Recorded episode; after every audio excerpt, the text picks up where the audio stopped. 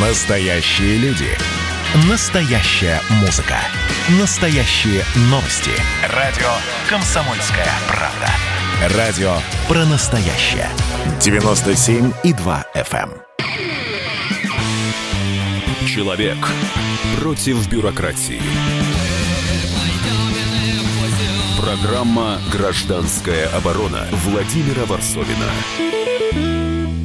1 сентября 2004 года в Беслановской школе номер один, прямо во время праздничной линейки, террористы под руководством Расула Хачбарова, уже фамилия, уже да, стерлась история, к счастью, захватили более тысячи заложников, учителей, родственников, школьников, но в основном детей. Заложников согнали в спортивный зал, который затем заминировали. И удерживали их там три дня без еды и воды. 3 сентября произошел штурм. Большинство заложников были освобождены, но, внимание, 334 из них погибло, в том числе 186 детей. А вот в эти дни мы вспоминаем эту трагедию. А у нас в студии Алексей Алексеевич Филатов, подполковник запасов ФСБ, президент Союза офицеров группы «Альфа». И э, перед тем, как э, вот поговорить об этом, я хочу, чтобы вы послушали запись одного из э, тех, кто спасал кто видел это все своими глазами. Даже сейчас поймете голос дрожащим. Вспоминать об этом больно. Лаврентий Пересаев, давайте послушаем. В соседнем доме стояли наши бойцы, это альфа-вымпел, друг друга прикрывали, забегали в окно кухни, запрыгивали оттуда, подавали нам детей. Мы из соседнего дома вынесли длинные деревянные столы какие-то, чтобы легче было забегать. Забегали, выносили детей раненых, помогали им, ослабевшим детям, запрыгивать в окно. Тяжело на наших глазах вот были и раненые спецназовцы. Быстренько их грузили в наши машины и отвозили в больницу. Все продолжалось очень долго. Когда идет такая бойня, кажется, что конца и края нет. На следующий день, когда уже засветло пиротехники приступили к разминированию, разминировали, и после этого мы начали работать по эвакуации тел на улицу, на опознание, вынесли боевиков во двор, в другую сторону выносили вот этих несчастных, которые жили в спортзале. Видавшие виды спасателей или спецназовцы, им становилось плохо. Очень такая картина была очень нехорошая. Разорванные тела. Как э, президент Союза офицеров группы «Альфа», э, вот что вы расскажете, скажете вот от тех, кто прошел из ваших друзей, вот это, этот Беслан, это ведь это событие в каком ряду находится? Ведь, ведь Альфа занимался многими терактами, это был его Нордост, это были другие. А, это, эта трагедия, она в ряду или она стоит особняком? Вы знаете, для меня, как бы, я, в общем-то, выйдя в запас, очень так основательно начал заниматься историей и спецназа, и борьбой с терроризмом. И меня этот э, теракт, он в ряду Буденовского в 95 году, когда была Басаевым э, захвачена больница, и погибло, кстати, тоже там, по-моему, 139 человек. Это Нордост, э, когда был захвачен театральный комплекс на Дубровке в 2002 году. И тоже погибло, кстати, очень похожее количество людей. И вот третий теракт, который, так скажем, является вершиной, такой нехорошей вершиной, самый страшный теракт в Новой России – да и вообще, знаете, ну, наверное, во всем мире тяжело говорить. Были еще башни-близнецы 11 сентября 2001 года. Но на территории Российской Федерации, учитывая то, что на самом деле все-таки теракт это был против детей непосредственно направлен, и погибло огромное количество детей, 187 человек только детей, это самый страшный теракт, который произошел, наверное, с этой точки зрения э, своей психологии э, в мире. Кстати, для спецназа, для спецназа это, в общем-то, тоже самый страшный, самый тяжелый теракт, потому что погибло сразу 10 офицеров группы «Альфа» и «Вымпел». То есть из штурмующих, даже я бы их не назвал штурмующих, знаете, я э, не называю это операцией по освобождению заложников, я называю операцией по спасению заложников. Потому что как таковая, как таковая кома- команды на штурм, на штурм для офицеров не было. И более того, многие офицеры входили как бы с колес, то есть прибывая с учебного как бы объекта, где они тренировались слаживанию для э, будущей, если она была бы, операции по освобождению заложников, и они с колес заходили. Некоторые подразделения зашли аж через 40 минут после вот этих взрывов в спортзале. Для нас, в общем-то, тоже для офицеров э, спецназа это самое тяжелое э, как бы ситуация, э, хотя вот Буденовский тоже штурмовала группу Альфа, и мы потеряли тоже трех, трех человек, но вот 10 человек в одной операции для нас тоже, извините, конечно, это антирекорд. Но я вам должен сказать, что что могу сказать, что вот надо констатировать четко, что после 2004 года ничего подобного ни Нордосту, ни Беслану, ни Буденовску в нашей России не происходило. Ну, были взрывы в метро, э, то есть не было захватов, но были теракты. Но да. вот похожего, похожего, похожего, такого, такого по охвату, по подготовке, по планированию, финансированию, ну, по, по, по тяжести, по имиджевому урону, по урону для э, гражданских лиц такого подобного не было.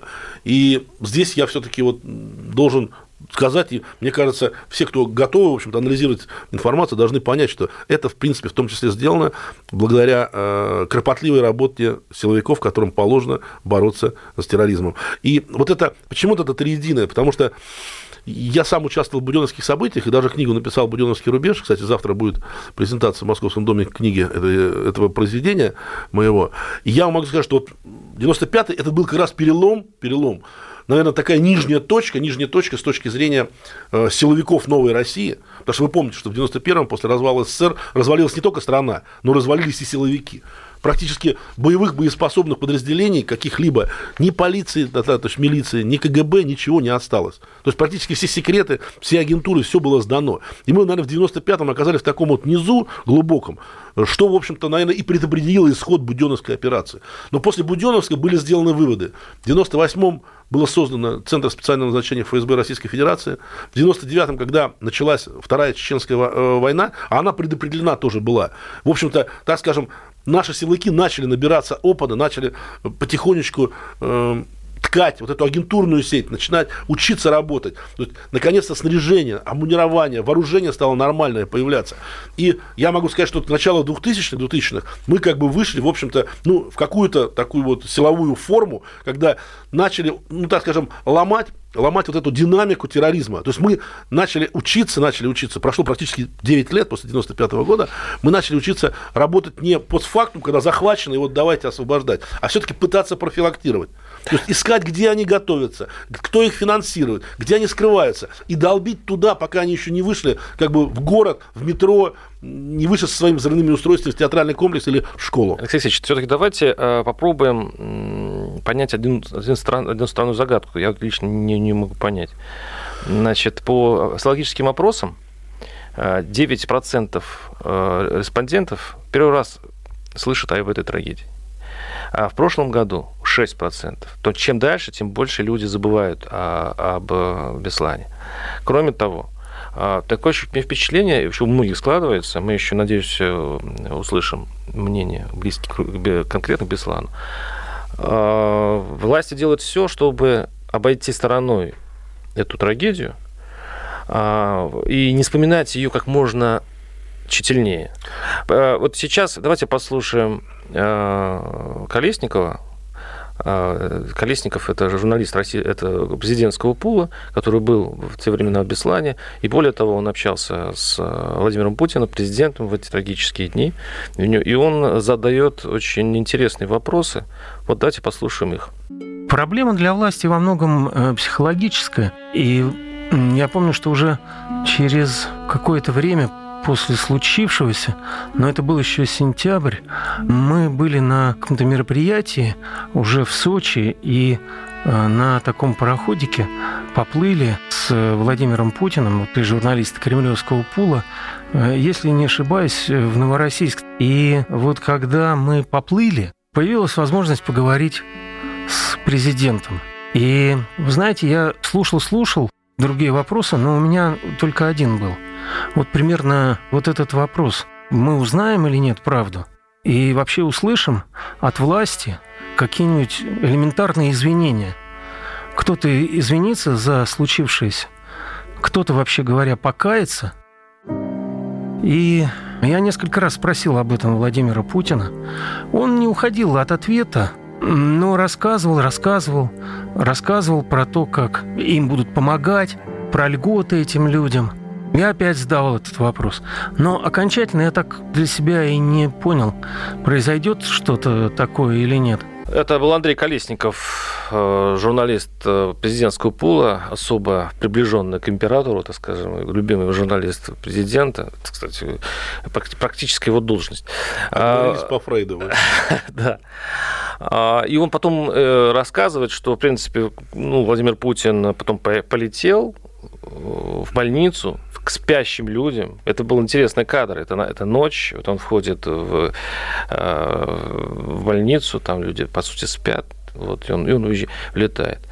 А, и в 15 лет годовщина Беслана а Владимир Путин летит не в Беслан, он летит в Монголию. Вопрос, почему такая болезненная реакция власти по поводу этой годовщины? Ну, это, наверное, такая ментальность наша, желание спрятать голову в песок подальше. И э, наше, наверное, ощущение, что если картинка Беслана и президента в одном месте, то какая-то ну, проекция вины президента, наверное, за происшедшее. Хотя это, наверное, так на самом деле есть, потому что главная задача государства – это безопасность наших граждан. А вот сказать, что что-то не получилось, вот мы об этом поговорим а, с Алексеем Алексеевичем Филатовым, подполковником запасов ФСБ президентом Союза офицеров группы «Альфа» в следующей части, что какая часть все-таки даже не вины, что не получилось у спецслужб во время штурма Беслана и за что укоряют матери Беслана и осетины вообще, и вообще те, кто переживает за эту тему спецслужбы. Человек против бюрократии. Программа «Гражданская оборона» Владимира Варсовина. Итак, напоминаю, что мы сегодня говорим о Беслане, об этой скорбной дате, которая вот в эти дни у нас в студии Алексей Алексеевич Филатов, подполковник запасов ФСБ, президент Союза офицеров группы «Альфа». И у нас на удаленной связи Анетта, Анетта э, Гадиева, член комитета «Матери Беслана». Анетта, здравствуйте. Здравствуйте, здравствуйте. А, как сейчас матерям Беслана живется, как вот в протяж... за эти 16 лет вы э, смотрите на государство, смотрите на общество, э, что вы можете сказать? Действительно ли государство взяло вас на гособеспечение? Действительно ли она за вами как-то ухаживает? Действительно у государства есть ощущение ответственности за вас и некой вины? Вы это чувствуете? Ну, вы знаете, мы, мы не чувствуем, что у государства есть желание, э, самостоятельное желание делать что-то вот э, ради потерпевших в результате теракта. Это делается потому, что есть организации вот в Беслане, матери Беслана, голос Беслана и мы э, постоянно как бы занимаемся вопросами социальной, э, социальной помощи гражданам, медицинского обслуживания, образования, но, ну, но мы сами что можем, да, и мы только вот э, можем эм, обращаться в госструктуры, э, в региональную власть, к региональной власти, и уже они э, решают э, вопросы. То есть вопросы ставим мы, поднимаем мы, обозначаем мы. То есть вы ходите а, просто и просите, вы просите чиновников, а не так, ну, чтобы да, они ну, сами работали программу, предложили вам помощь, как это делается нет, нет, в многих странах? Нет, нет, такого а, не было. И, в общем-то, вот это и обидно. Мы говорим, ну да, не были готовы, как нам говорят, не были готовы, не ожидали такого теракта. А, хотя из э, материалов дела мы знаем, что да, был теракт был ожидаемый ну, допустили, но потом-то можно действительно, вот как вы сказали, ощущая чувство какой-то вины, взять ответственность уже за тех, кто остался. И мы говорим не только даже о, Беслане, ну, хотя, естественно, Беслан это, это наша боль, да, а, но и о других жертвах теракта в Беслане, ой, в, России. В России. А, у нас-то вот, да, у нас-то есть вот организации, которые берут на себя ответственность и пытаются хоть как-то облегчить э, жизнь таким же, как они сами, а в других, в других, у другие потерпевшие, других терактах, к сожалению, у них э, еще сложнее ситуация. И это проблема, потому что э, этих людей в стране достаточно много, и э, эти люди пострадали тоже. Это тоже война, необъявленная война. Э, и неизвестно, как еще она проявится и сколько она будет длиться. Извините, а вот почему, как вы думаете, э, государство, ну ведь это не такие большие деньги, чтобы помочь вам всем, чтобы прооперировать вас, чтобы вылечить, да, да пусть даже в зарубежных клиниках, чтобы вот вы и нужды-то не, не знали, вы потеряли, вы потеряли э, дочку, да. э, очень многие потеряли половину семей. Что останавливает государство просто взять вас на гособеспечение? Я просто знаю вашу историю, вы в прошлом году попытались пытались а, даже э, счет организовать для того, чтобы собирать какие-то деньги. Mm. И, и там закончилось тем, что а, ну там да, нас, вас да. обвинили в чем-то, а, да? Даже, да, да, даже не мы пытались открыть счет, а нас попросили открыть счет. Э, вот э, корреспондент коммерсанта Ольга Алинова попросила вот, а, и мы открыли. Хотя мы вот долгие годы сопротивлялись а, зная вообще э, даже, даже не власть, а народ. Я думаю, что проблема прежде всего в народе даже. Народ не понимает, что у него есть права и что э, он должен, народ сам себя должен тоже уметь защищать. А те, кто это делает, у народа вызывает почему-то а, противостояние, противодействие. И они считают, что это вот э, нет такой культуры гражданского сознание и осознание, к сожалению. И именно вот все эти комментарии, которые полились в наш адрес, да. После ну, того, когда думаю, вы счет организовали были... вот это, да. Да, открыли. Открыли, счет. да. Угу. И, да, да. И мы думаем, что, а, в принципе, там были, наверное, и заинтересованные какие-то э, лица, которым это было выгодно, чтобы вот именно негативный образ создавать наш. Ну и просто несознательные люди, которые э, сами ничего не делая, эм, испытывают такую желчь, когда кто-то что-то делает. Я вот, извините, и, я... Это недоверие по поводу желчи, это, это же вот я просто процитирую, чтобы вот была понятна ваша позиция. Артемий Лебедев, известный у нас персонаж, он в своем видеоблоге, по сути, обвинил матерей Беслана, которые открыли счет для сбора помощи около 20 пострадавшим от теракта, там конкретные люди, которые нуждались в медицинской помощи. Он, он заявил, что, дескать, э, как сейчас я сейчас процитирую, э, чем отличается, дескать, погибшие на Бесла... Э, дети Беслана от э, других убийств или каких-то ДТП, происшествий, которые везде горе. И не надо, э, дескать, политически спекулировать на этом горе. Вы, вы слышали об этом, да? Да, мы слышали этого а, конченного циника, а, который, который вырос вроде бы в интеллигентной семье, у, у матери писательницы, который, эм, который, он не просто циник, он моральный террорист. Вот этот человек моральный террорист, просто-напросто. На что он ответил, вот на эти обвинения? Он... Я, оказывается, теперь виноват в том, что матери Беслана открыли счет, а, те, а через неделю его закрыли, потому что я сказал, что нужно похоронить своих детей и жить дальше. Прокомментировал а, Артемий Лебедев. А вам не кажется, что вот действительно это не в Артемии Лебедеве дело, это наша ну, я не знаю, то ли... Да, он... То да, ли да. выражает он, некое, он... некое мнение обще, общества, общества и, может быть, некой части власти.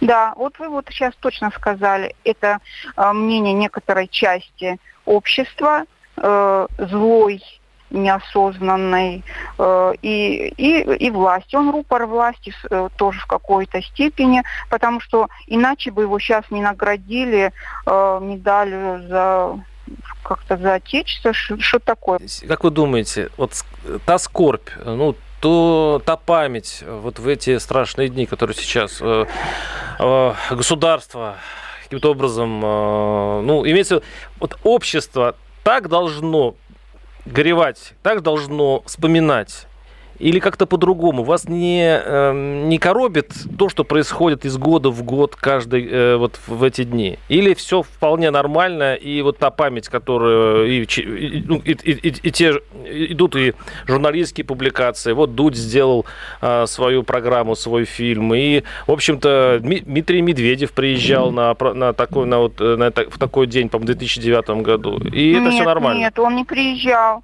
Нет, э, Медведев никогда не при... В этот По-моему, день, он был в эти дни... где-то лет 10 нет, назад. Нет, нет, нет. Именно в траурные дни ни одно а, высокопоставленное, ну, первое лицо государства сюда не приезжало. Почему? А, они, а, ну, это надо у них спросить, почему. Это надо спросить у президента Путина, почему вот когда он, он назвал это личной трагедией, личной болью, да, и тем не менее э, он, он с нами встречался, мы ездили к нему, не он приехал к нам, а мы поехали к нему, и тогда у нас тоже произошел большой раскол э, вот, среди потерпевших, потому что одни считали, что мы не должны ехать, он должен приехать, а другие сказали, ну даже так мы должны поехать и донести ему правду, может он не знает этой правды, пусть он э, об этом из первых уст узнает, и тогда мы можем сказать, мы ему все сказали,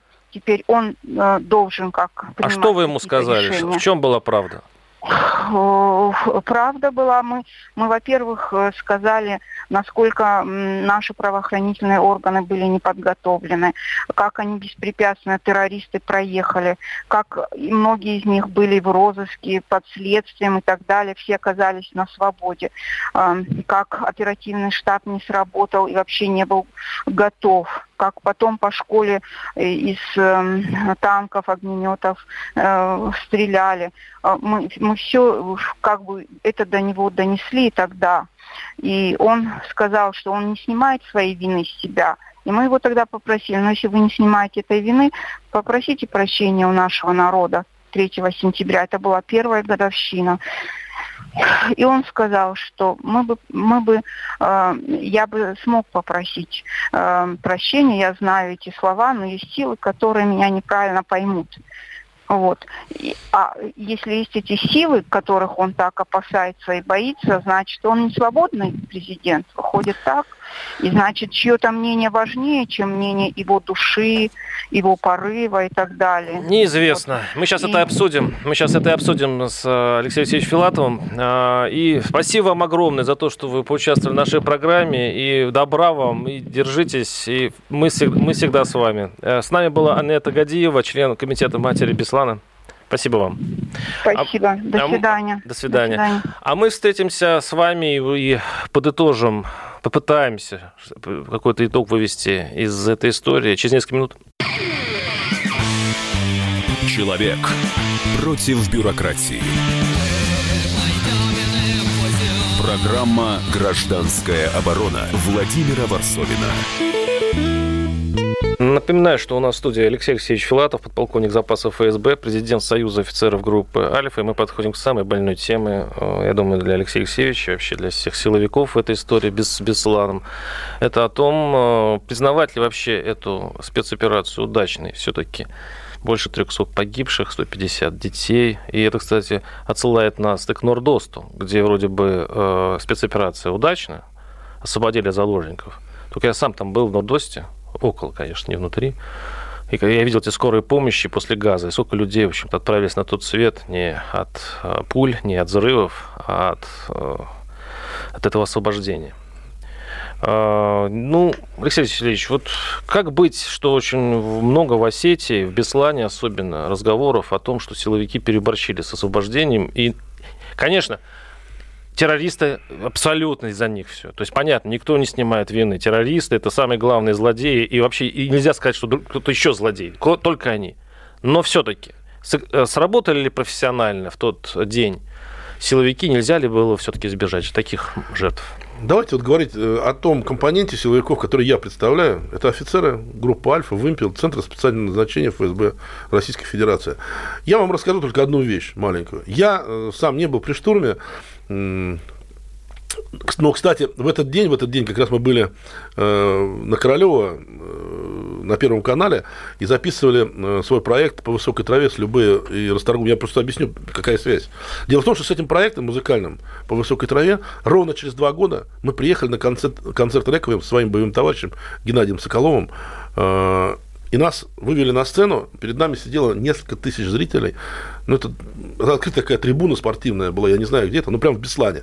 И знаете, тоже как бы вот мы когда туда приехали, в Беслан, ну, ощущение было вот непонятно, как местные относятся к силовикам, к тем, кто принимал участие. Вот когда нас объявили, а сейчас офицеры группы «Альфа» вам там выйдут на сцену, люди встали, люди встали, и три минуты просто аплодировали. Знаете, я вот, когда музыка пошла, я не мог сдержать, просто у меня, ну, ком в горле был. Там не петь, не рисовать, ничего невозможно было. И вот этим самым, это были люди как раз, которые непосредственно пострадали в этой трагедии. Это их ответ я уже не говорю о том, что там нас, когда узнавали, что мы из этого подразделения, хотя не, не были в этом бою, нас просто хватали за рукав, заводили домой, угощали всем, что есть, там, сажали на места там, для самых достойных гостей. То есть отношение у людей именно такого к людям, кто сами потеряли сами. офицеров. То есть братьев. те, которые сами э, были в этом пекле, да. а не те, кто руководил спецоперацией. Здесь, понимаете, здесь самая главная проблема, проблема не в том, как проведена эта операция по спасению, а в том, что, во-первых, бандитам дали прийти в эту школу. Это самое главное. То есть не сработали на опережение. Это самое основное. Второе, второе. Конечно, я всегда говорю, что самая лучшая проведенная спецоперация, это которая закончилась на уровне переговоров. И такие спецоперации есть. Вот. Есть. Вот. Но, к сожалению, к сожалению, к сожалению. Черномырдин пошел тогда к Басаеву. Ну, имеется в виду, был телефонный звонок. Тогда пошли переговоры, освободили заложников. Почему? А, а ведь переговоры шли э, с, с этими злодеями а, с мерзавцами. Давайте шли. начнем с того, Но что... почему они, не, они не дошли? Не, Мне не, кажется... Подождите, Черномырдин вышел на переговоры нас э, в день в день неудачного штурма, когда погибли на штурме офицеры, когда погибли заложники в том числе. Уже после этого штурма произошел этот разговор. А до этого разговора такого не было. Поэтому не надо говорить, что вот Черномырдин такой. И мы вообще можем вернуться к этой буденовской трагедии. Я вам так скажу. Если бы она не закончилась так плачевно, как закончилась, я уверен, не было бы ни Нордоста, ни Беслана. Я вам отвечаю. Потому что, потому что вот тогда, тогда, в 95-м году, еще раз говорю, обращаю, кто хочет разобраться, прочитайте мою книжку «Буденовский рубеж». Другими словами, мы, мы не сохраняем. Басаев, Басаев собрал последние реальные цифры э, своих бойцов, там порядка 195 человек, вооружил все, что у них было, у них даже денег не было. И просто они последний отчаянный рывок бросили в сторону Кремля. Их, их остановили, так скажем, буденовские милиционеры, э, чем, в общем-то, ну, так скажем, явились как бы тем, что и захватили именно их больницу. И если бы их там добили, там в больнице или уже на марше, когда они там взяли 150 заложников, в том числе ваших журналистов, наших журналистов, да. потому что я сам там был Володя журналист. Ладный, так вот, так вот, если бы их штурманули, не было бы Басаева, не было бы Нордоста и Беслана, потому что именно Басаев, именно Басаев. Во-первых, он в кавычках самых талантливый из тех э, руководителей банд подполья, который был на тот момент в Чечне и вообще среди всех чеченцев, я считаю, на, на тот момент. И он именно стоял и за Нордостом, и за Бесланом. Алексей Алексеевич, согласен. Могло не быть второй, террористами второй никаких... чеченской э, компании. Не было бы взорванных согласен. домов. Мы бы жили в другой России. С террористами никаких переговоров. Ну, разве мы с самого начала передачи с вами не договорились, что Беслан – это отдельная история? Там слишком много детей. То есть вашу логику я понимаю, но это другая история. Тысяча человек заложников, в большинстве из которых дети. Нельзя ли было отступить от этого жестокого правила которая предполагает, простите, что надо для того, чтобы избежать другой катастрофы, других человеческих жертв, надо пожертвовать теми, кто а, находится сейчас здесь. Значит, смотрите, на самом деле перед передачей мы с вами о таком не говорили, а самое главное, вот это непонятное убеждение, что, с террористами, что с террористами нельзя вести переговоры. Кто такое сказал? Что в Беслане не велись перед террористами переговоры? Да вели с ними переговоры. Все два дня вот до этого взрыва в спортзале вели переговоры. И давайте все-таки не забывать, мы об этом говорили, что команды на штурм не было. И что штурмующих, как положено на исходных рубежах для штурма, не было. А почему за три дня не было подготовлено это, это дело? Почему так? Ну, три дня. Это могло готовиться неделю, две, только ровно, сколько надо было подготовиться. Но, я еще раз говорю, самая, самая успешная операция, это когда она заканчивается на уровне переговоров. Что я, нас, я настаиваю, настаиваю, что поводом, поводом был вот этого штурма или операции по спасению, не выстрелы со стороны штурмующих, а именно взрывы в спортзале. И наши офицеры, наши офицеры, будучи практически подняты по команде тревога, тревога выдвигались там из, из нескольких десятков километров и с колес заходили в эту операцию по спасению. Это не была операция Было на три комиссии. Из них одна комиссия э, признала вот ваши слова, а две альтернативной комиссии. Один это депутат Госдумы, я забыл фамилию, она осетинская фамилия, э, из, из депутатов Северной Осетии. Они, э, в общем-то, примерно были близки, что то ли третья сторона, то ли все-таки э, была брошена какая-то граната, вот и начался бой. Но сейчас, конечно, уже с этим делом а я, вам свою, а я вам свою версию скажу. Знаете, какой? Басаев руководил этой операцией. Он четко знал, уже по опыту 95 -го года, что силовики сделали выводы. Сделали выводы. Никто на выполнение политических требований не пойдет. Что в конце концов, через неделю, через две будет штурм. И все руководители этой операции в этом штурме погибнут. Поэтому вот он... Нужна спонтанность была, то есть ну, нужно ну, было спровоцировать. Нужно спровоцировать было почему? Неожиданно, днем, когда никто не готов, когда толком оцепления не было. Вы вспомните, очевидцев, э, террористы стали убегать вместе с заложниками, и бои продолжались, бои в каких-то захваченных домах. Э, население мирное ловило, ловило террористов, одного же они поймали, одного убили. То есть, то есть после взрыва, после взрыва они как крысы стали разбегаться. А вы не думаете, что, в принципе, те руководители, там, близкие к Басаеву, кто э, привел этих людей на убой, я имею в виду террористов, которые тоже не знали, куда они идут. Они не знали, что в школу идут. У них там любые цели, но в школу... Я не думаю, что каждый второй бы отказался в школу Так идти. они бы отказались там, они видели детей. Они же тоже, они же тоже отцы. Кстати, один из выживших, э, единственный выживший террорист, сейчас он находится на пожизненном. Он, ну, я вообще посчитал биографию, удивился, у него двое детей. У него двое ну, детей. Ну, ну он, он тоже обменяется там в показаниях, то он вообще не знал, куда идет, то они вроде на дом правительства шли. Но я уверен, что они знали, что они на школу не идут. И в том числе подрыв вот этих смертниц двух, который произошел до штурма, он говорит о том, что внутри-внутри было несогласие. Но они уже были в капкане, они были загнаны уже. У них, у них обратного хода не было, понимаете? Но у руководства этой операции, у близких Басаева, они четко понимали, что все равно им умирать. Так не, можно же было днем, днем, еще раз говорю, когда силовики к этому не были готовы. Просто спровоцировать этот взрыв и в этой суете попытаться, по крайней мере, руководителям этой операции уйти. То есть шум они подняли. Они, они все сделали, все сделали для того, чтобы цели они свои добились. И последние два вопроса. Как, какие уроки? Какие уроки надо вынести России? Вынесла она вообще какие-то уроки из Беслана? И Вынесла, второй... потому что Беслан 2004 год был крайний, крайний, не хочу говорить последний, но надеюсь, что последний в России, такой вот по масштабу, по страшным своим последствиям терактам. Я надеюсь, что больше в России в новой таких терактов не будет. Да, возможно, там кто-то с ножом выйдет, да, возможно, кто-то там на машине наедет на автобусную остановку. Но вот такого подготовленного теракта силовики больше осуществиться не дадут, потому что они работают на опережение. Они бьют их даже на чужой территории сейчас. Ой, слав... было бы здорово, если бы вы оказались правы. Это а эта история это... с 2004 Я прям даже постучал рефлекторно посма... по дереву сейчас. Посмотрите, посмотрите, пожалуйста, статистику терактов на территории Российской Федерации, и вы увидите. И как нужно э, вспоминать его? Так как сейчас, или что-то надо с нами, что-то надо в нас изменить? Нет, я считаю, что это надо проводить мероприятие обязательно, надо об этом говорить, не засовывать голову в песок и проводить так это мероприятие, чтобы, во-первых, на самом деле все помнили. Потому что от граждан, от граждан, от их отношения очень сильно зависит исход э, вот этой борьбы с терроризмом. если они не знают о терроризме, это не значит, что его не будет. Наоборот, он может прийти как, как снег на голову. Поэтому надо из этих мероприятий, наоборот, пользу для нации получать. С нами был Алексей Алексеевич Филатов, подполковник запасов ФСБ, президент Союза офицеров группы «Альфа». Мы вспоминали историю с Бесланом, эту трагедию. И я очень, я, я просто очень хочу, я надеюсь, и надеюсь, что это прошло недаром для страны, что не будет больше таких трагедий. Все выучили уроки. Выучили уроки силовики, выучили уроки власти. Я на это очень надеюсь. Но главное, чтобы мы, общество, не забывали и поддерживали жертв Беслана и всегда помнили об этом. Дай бог, Алексей Алексеевич. До свидания. До свидания. Программа «Гражданская оборона» Владимира Варсовина.